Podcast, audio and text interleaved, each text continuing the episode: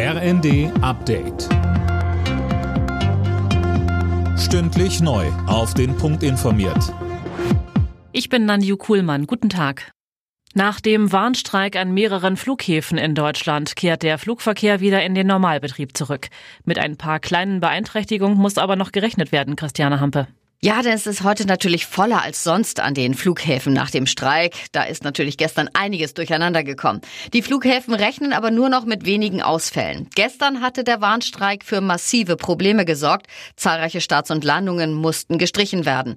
Verdi wollte mit dem Streik Druck in den Tarifverhandlungen im öffentlichen Dienst machen. Die nächste Verhandlungsrunde ist für nächsten Mittwoch und Donnerstag in Potsdam geplant.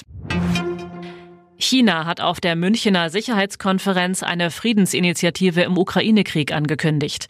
Bei dem Treffen des Who is Who der Sicherheitspolitik in der bayerischen Hauptstadt unterstrichen die westlichen Verbündeten der Ukraine, dass sie in der Unterstützung Kiews nicht nachlassen werden. SPD-Chef Lars Klingbeil sagte den Kollegen von NTV.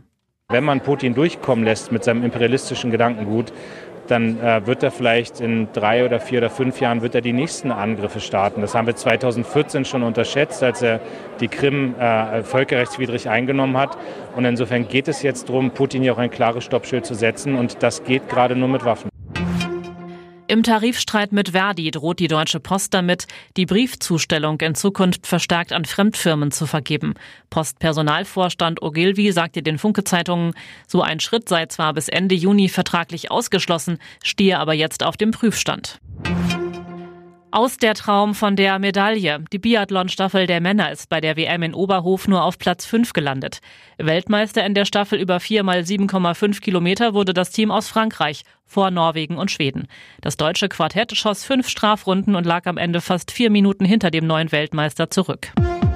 Alle Nachrichten auf rnd.de